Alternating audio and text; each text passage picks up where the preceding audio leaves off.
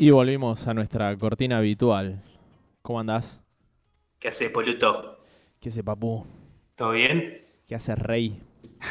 Me levanté recaliente, boluto, hoy. ¿Por qué? ¿Qué pasó, faraón? Porque eh, me, me tocaron el timbre a las 10 de la mañana, boluto. No se molesta el rey a esa hora. Estaba, pero en, no sé, en el quinto sueño. Para colmo me levanté y no es que atiné a atender, sino que me quedé al lado del intercomunicador, escuchando cómo sonaba y no atendí. Ah, ¿y por qué hiciste eso? Es una tortura. Es que yo estaba redormido, entonces no entendía nada de lo que estaba pasando. Y no comprendía bien si estaba en un sueño o si estaba en la realidad. Te levantaste con tus calzoncillos al revés de, de cuarentena y, y te quedaste parado al lado del portero sin atender. sí, me quedé al lado del portero como un zombie. Qué linda imagen, boludo. Y después escuché algo de bardo afuera, pero no sé qué pasó. Se ve que eh, eh, no sé si fue algún conocido o si fue alguien que se equivocó de cosas. Igual a mí me pasó a las 6 de la mañana también. ¿Pero en época de cuarentena o no? No, no, no, no, no era época de cuarentena, era un día festivo así tipo boliche y yo, tenía que ir a laburar y estaba durmiendo se la matina, pim, me tocaron el timbre. Es la clásica. Eh, ¿Habrá sido algún...? No, si no pueden salir igual los evangelistas o mormones o la gente que, habla de religión y te toca el timbre. Los testigos de Jehová. Esos. Perdón, no los, yo, no los yo cuando, me pasa que yo cuando era chico le decía los testículos de Jehová porque no sabía lo que era testículos. no sabía lo que era testículos y decía testículos de Jehová como si fuese algo.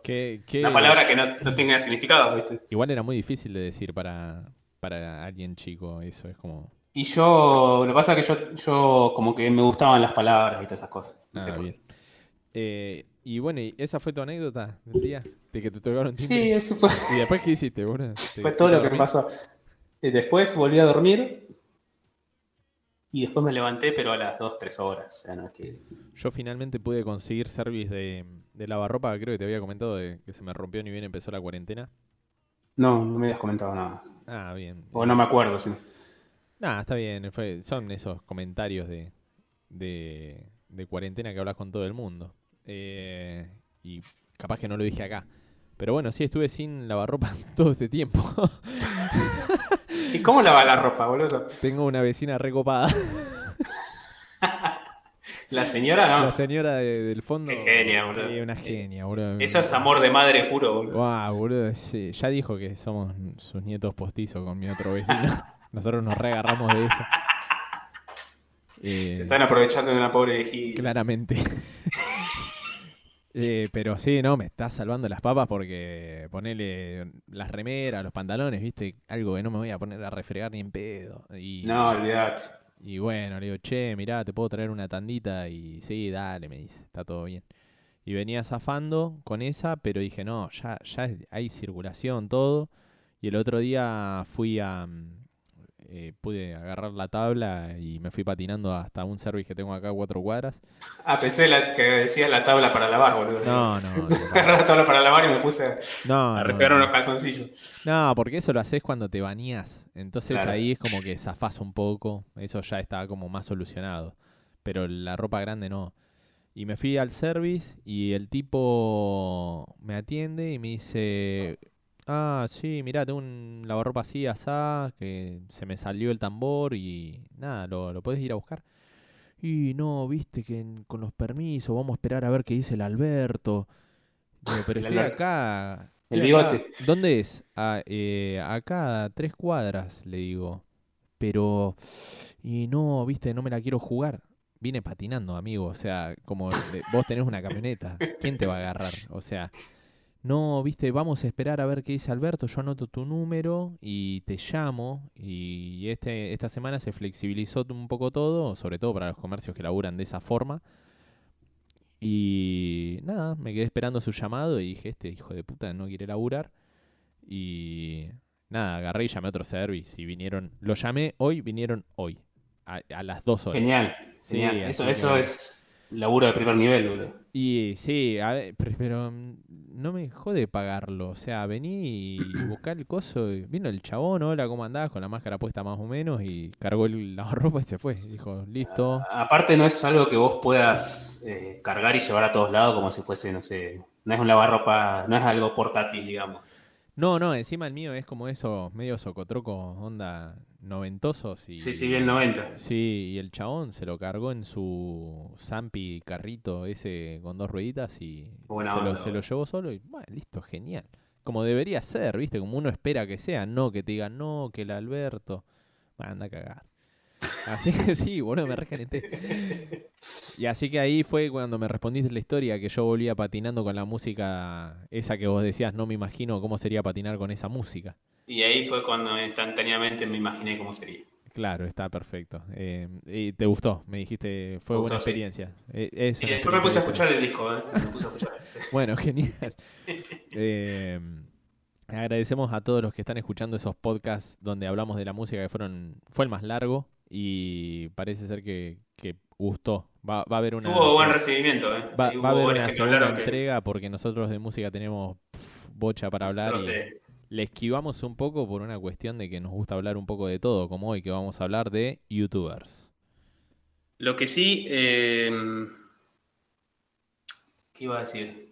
Eh, no, que a la gente le gustó mucho que hayamos eh, puesto bandas que no son muy populares o que no son muy conocidas. Ah, sí, me, tiraron ahí un, algún comentario ahí medio eh, onda, uh, qué bueno esto, nunca lo había escuchado, viste gente por ahí el palo de la electrónica que de repente se enteran que Bon Iver está bardeando con los sintes. Y genial, o sea, aparte porque te vuela la cabeza, si te gusta la electrónica y de repente ves a un chabón que no viene de ese palo haciendo experimentos, es genial. Volví. Así que sí. Yo me quedé con ganas. Por suerte la playlist está guardada ahí en Spotify, la pueden encontrar. Y yo a varios ya le prometí una parte 2, así que. Sí, sí, ya va a venir, está al caer y algún día podríamos hacer uno de, de algo muy específico, como alguna cosa que, que nos guste mucho a los dos. Es decir, bueno, hoy va a ser el episodio dedicado pura y exclusivamente a esto. Pero ya veremos. Todavía no. Lo estoy tirando ahora en el aire. Maxi no está de acuerdo con esa idea, me parece. Se lo voy a pensar. Eh, yo, pienso todo. Sí, sí, sí, yo también. Eh, lo que no sé qué pensaste es, eh, porque me dijiste que no consumías mucho youtuber. No, la verdad que no. En realidad empecé con, digamos, con el otro pie. Con el tema de los youtubers. Nunca le tuve, nunca le tomé el gustito. ¿No? Para nada. sé que hubo una época de explosión, más, más que nada en el público adolescente. perdón, perdón. Vamos, voy, voy, a separarlo porque también está bueno. YouTubers, eh, por ahí se los reconoce más a las personas que están adentro de un proyecto, pero yo, para mí, YouTubers entra todo como generadores de contenido. Pueden que nunca den la ah. cara y suban información y material copada que yo me recontra cuelgo viendo. Eh, por eso digo youtubers, porque viven en YouTube, nada más que por eso. No te referís a las personas que, salen adelante de una cámara hablando. Claro, yo, claro, te maté ahí. No te dejé buscar otras cosas. No, no, no, pero es que, yo, es que yo sigo más a los que no dan la cara que a los que dan la cara, ¿entendés? Bueno, sí, un poco eso. Compartir canales, compartir curiosidades que eh, yo soy, yo, eh, está bueno esto porque vos capaz que no consumís tanta cantidad como yo, que estoy seguro que consumo muchísimo que, está mal, o sea, casi. Vos estás reservado. Yo estoy Yo debería haber ya ido a una clínica de recuperación de YouTube, pero no puedo. No, no, me niego totalmente. YouTube es lo más grande que hay. Eh, excepto para los canales de música, es lo más grande que hay. Eh, el gran problema de YouTube ahora es la música. Todos los, em, los algoritmos que tiene para detectar copyright, la verdad es que la recontra bajan no, no se puede apreciar nada. Esto de poner 8 segundos de música porque si no te bajan el video te lo desmonetizan. Y hay gente que se pasa muchas horas armando el video para que quede copado. Claro. Eh, de última que le dé una regalía a la, al artista que aparece en el video, o sea, la música y chao. Eh, claro, lo que pasa es que eh, hay, hay, visores eh, que trabajan para las discográficas como Universal Music Group o, Warner Music que están ahí mirando videos y cancelándolos manualmente. re Ah, mirá. Sí, sí, hay, hay muchas quejas. El otro día salió. ponen la gorra. Sí, el otro día estaba contento porque eh, Lee Starland, el bajista de Phil Collins, se hizo youtuber ahora porque está el pedo en la casa como todos nosotros. Y me encanta, el chabón toca los temas de Phil Collins, te los muestra el mismo bajista de Phil Collins, ¿entendés? Como, ¿qué, más querés? Encima ¿Toca el bajo nada más o toca, Toca- no, no, claro, ¿qué pasó? Tiene la pistita atrás, como lo haría cualquier youtuber del 2010. Claro. Como el chabón tiene, vos ponete a pensar que se parece a Gandalf. Para que te des una idea, búsquenlo.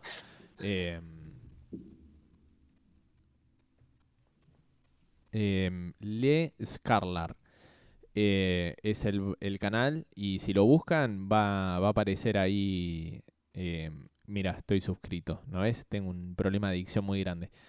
Eh, Leland Scarla, Scar, ah, tiene un apellido muy difícil. S-K-L-A-R. Lo buscan, se parece a Gandalf o Papá Noel y tiene bajo.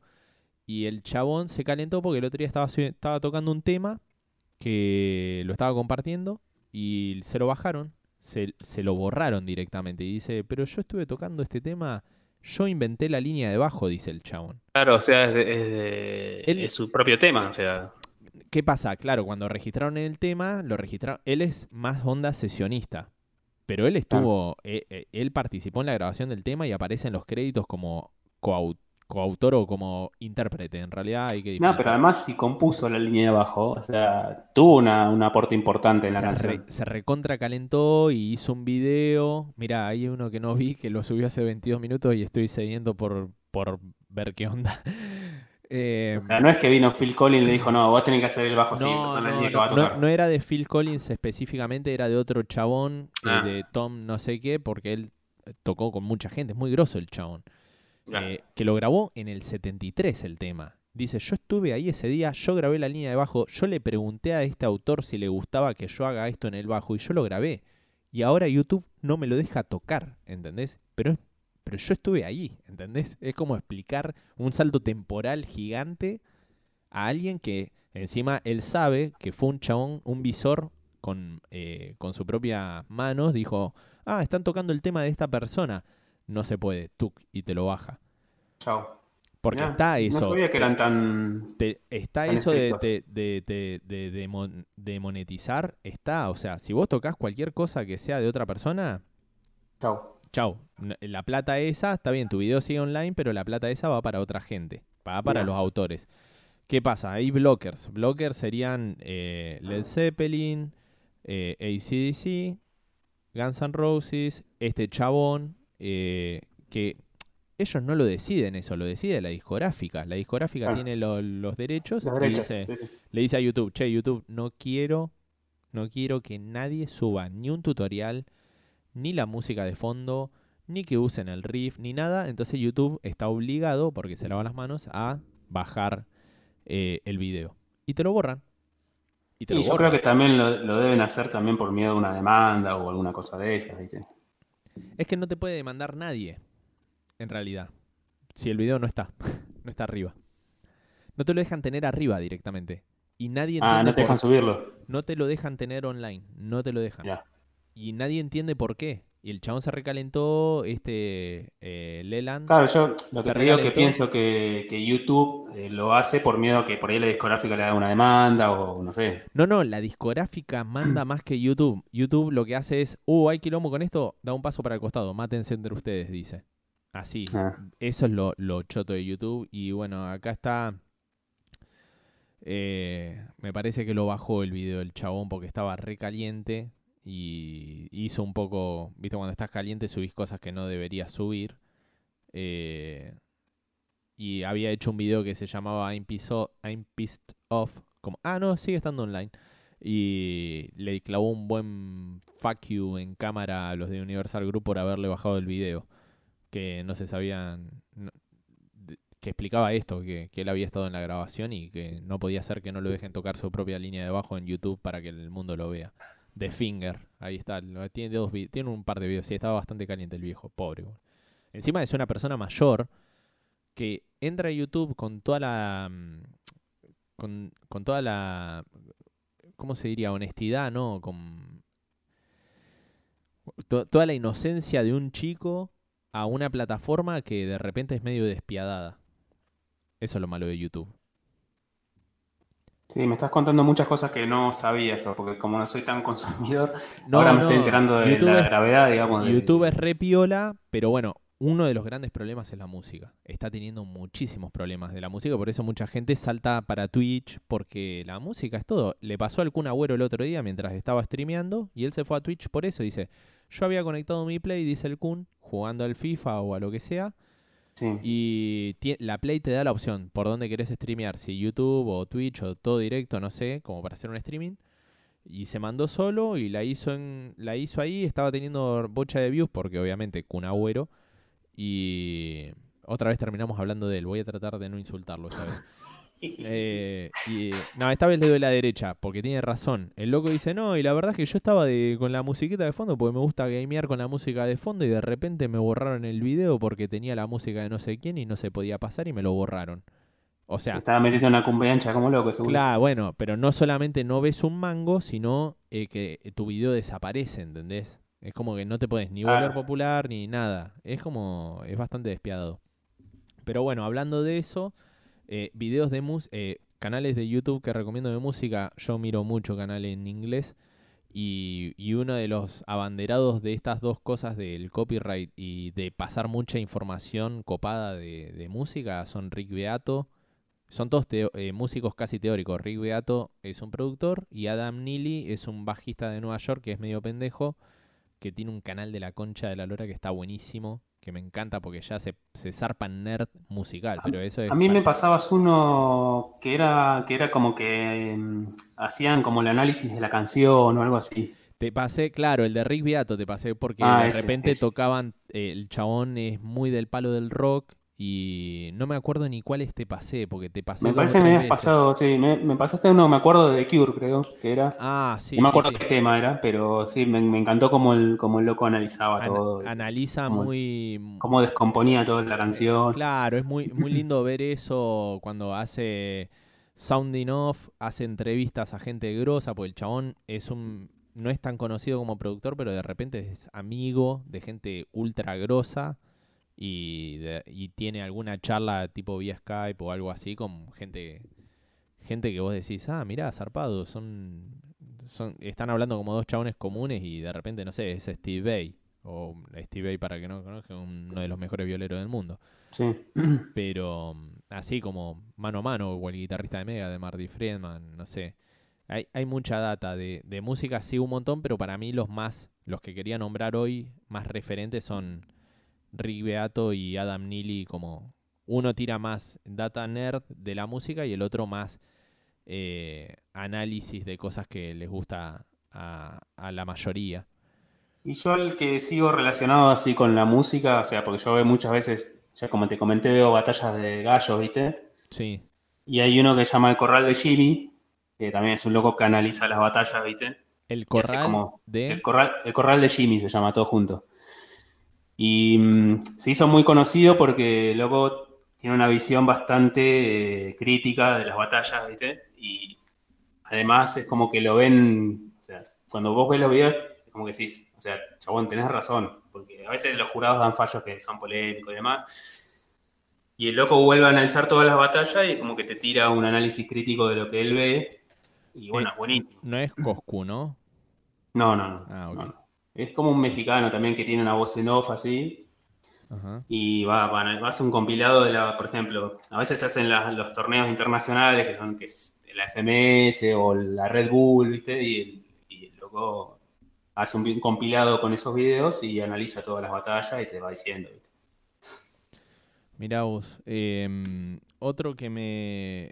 Ahora voy a tratar de ordenar esto porque la verdad es que, como, como te he dicho hoy, la palabra eh, tengo un gusto bastante ecléctico en YouTube y miro bastante cualquier cosa. Pero yendo a la comida, por ejemplo, porque me gusta ver YouTube de comida, algo que nunca pensé que iba a decir. Eh, me gusta ver mucho el a Ramita. Bajoneando ah, ¿Es un peladito o no? Sí, pelado de barba. Bajoneando por ahí, me gusta mucho. Y empecé a seguir un chabón que no me cae bien, no sé, es raro, es como que me cae raro el loco, que se llama Burger Kid, que es un canal específico de hamburguesas y no puedo dejar de verlo, boludo. No sé qué onda.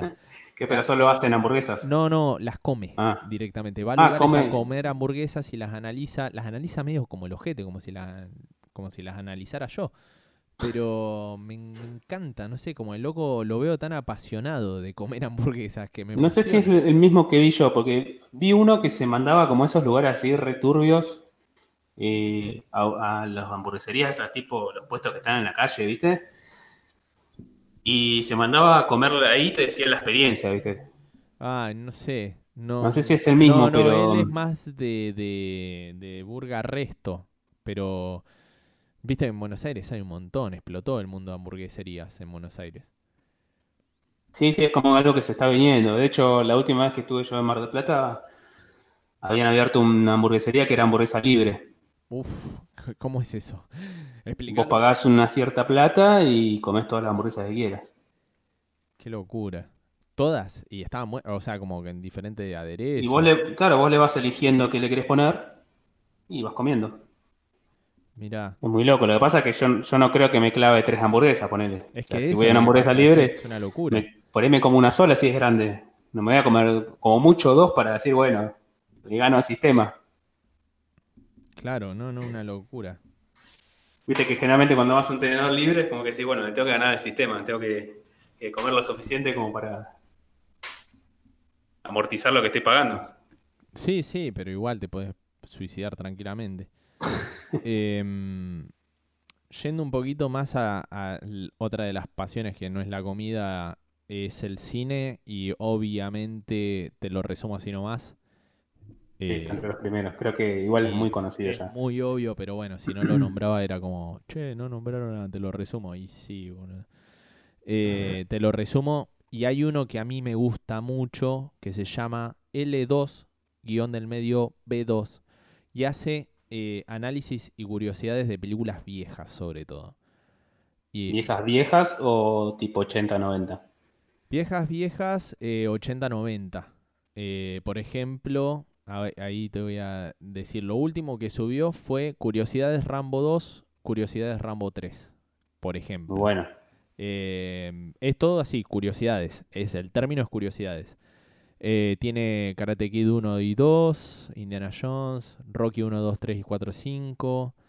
eh, no sé, cosas así de la época noventosa que tiran bastante buena data porque mm, nunca, nun- ya son películas viejas, no te vas a poner a investigar sobre eso, pero viste que siempre te queda un poco la duda de cómo, ah, cómo se habrá hecho esto en esta época cuando no existía la compu o cuando no se hacía todo digital. Y está muy bueno eh, ese tipo de, de soluciones, eh, más eh, de, de efectos prácticos. Sí, sí, calculo que también deben haber muchas, muchas curiosidades muy graciosas en esas películas de esa época.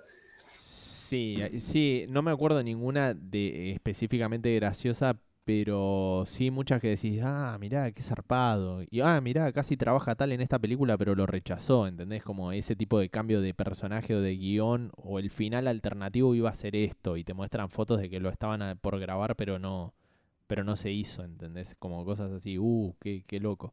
Zarpado. Eh, alguien que tiene mucho que ver, que es el youtuber actual que está creciendo mucho en Argentina, que el otro día le hicieron, el otro día, ayer, subieron la nota en Filo News, es eh, Damián Cook, que está muy bueno lo que hace porque también agarra mucho, mucho, mucho de la nostalgia noventosa y hace sus historias innecesarias, que está muy bueno. Te cuenta cosas que pasaron en los 90 que, viste, quedaron medias perdidas. Eh, como... En las películas decís. No, no, esto es de sucesos argentinos, perdón. Pasé Ah, a Argentina de repente. Damián Sí, Cook porque es yo estaba colgado Chaco, con las perdón. películas. Sí, perdón, vos. Para eso te tengo a vos. Ah. Eh, es un chabón del Chaco que hace una especie de periodismo eh, sobre historias.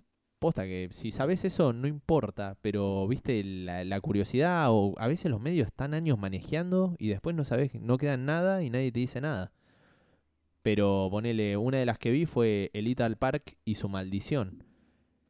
No sé, cosas así. Eso está o, interesante. o, Cuando claro, estuve en Buenos Aires pasé por ahí por el Little Park. mirá, todo Eh, abandonado, sí. la, la visita. La, ah, mirá, este fue el primero que vi.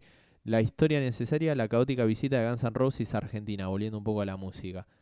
Eh, el oso y el loco es de- como que investiga todo el- todos los sucesos que pasaron y cómo terminó. Lo investiga todo, te lo va contando y va metiendo fotos. Está buenísimo. bueno. Sí, no, Genial. es muy, muy simple la idea y muy consistente. La verdad es que yo... Y además tenés para hablar un montón de eso. Este, este me volvió loco, como que dije, uh, esto lo tengo que ver, no, no hay chance porque encima me partió la cabeza.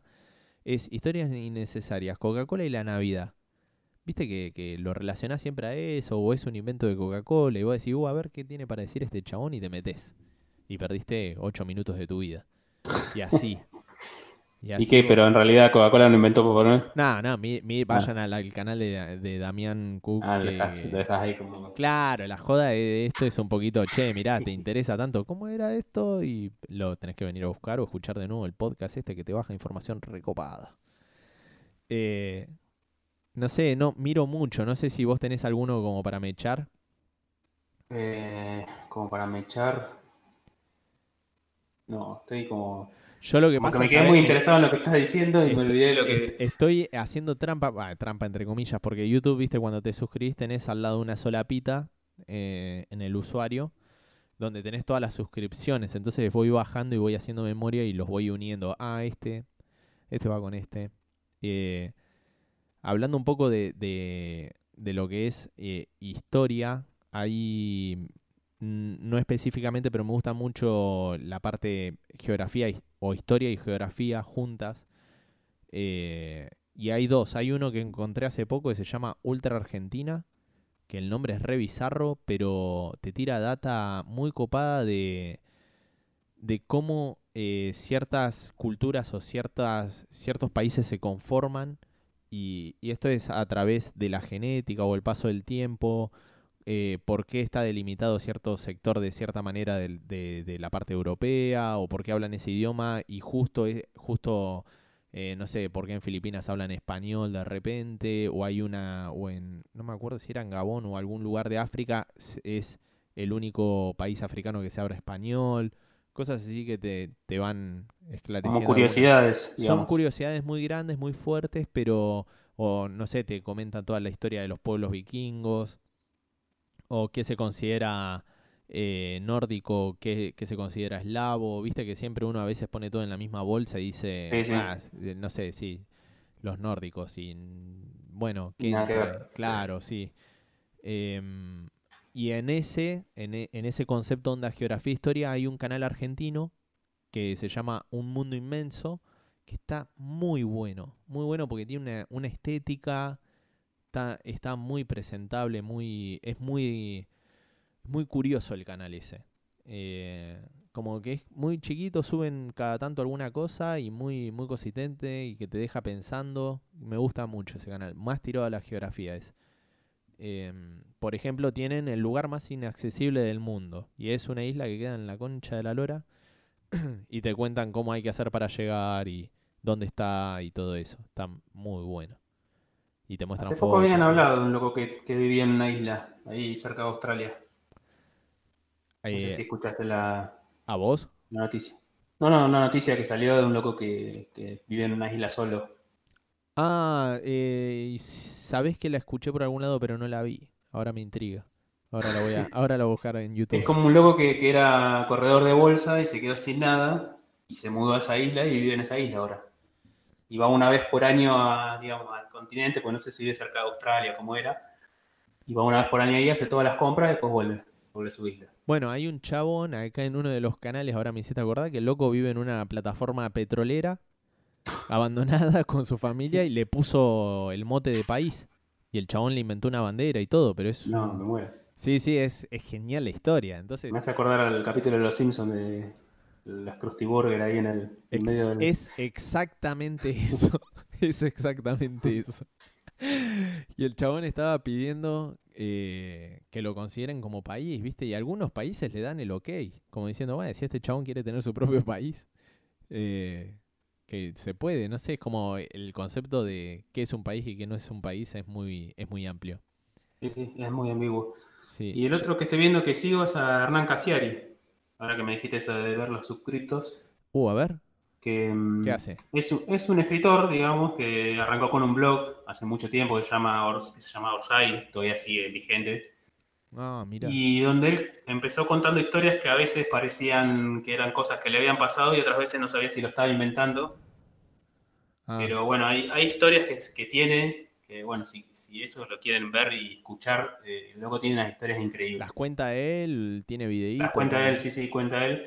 Eh, una que recomiendo mucho es eh, El mejor infarto de mi vida, que, es, cuenta cuando le agarró un infarto y todo lo que pasó, Ah, eh, que después fue increíble porque el loco justo cuando le agarró ese infarto estaba alquilando una, una, una, una casa ahí en España, no, en, en- en Uruguay, perdón, y la estaba alquilando por Airbnb y el loco va y después deja una reseña, en- o sea, se salva, le pasa eso que, que le agarra un ataque al corazón ahí, los dueños de la casa lo salvan, el loco, y el loco después eh, deja una reseña en Airbnb diciendo, viste, mencionando que es un buen lugar para que, por si te agarra un infarto, que los chabones, tipo medio gracioso, viste. Y esa reseña, sabes que la leyó el dueño de Airbnb. Ajá. Y la dijo en una conferencia, o sea, en, tipo en un TED, pero el TED grosso, ¿viste? Donde, donde están, no sé, donde va Spielberg, van todos los grosos.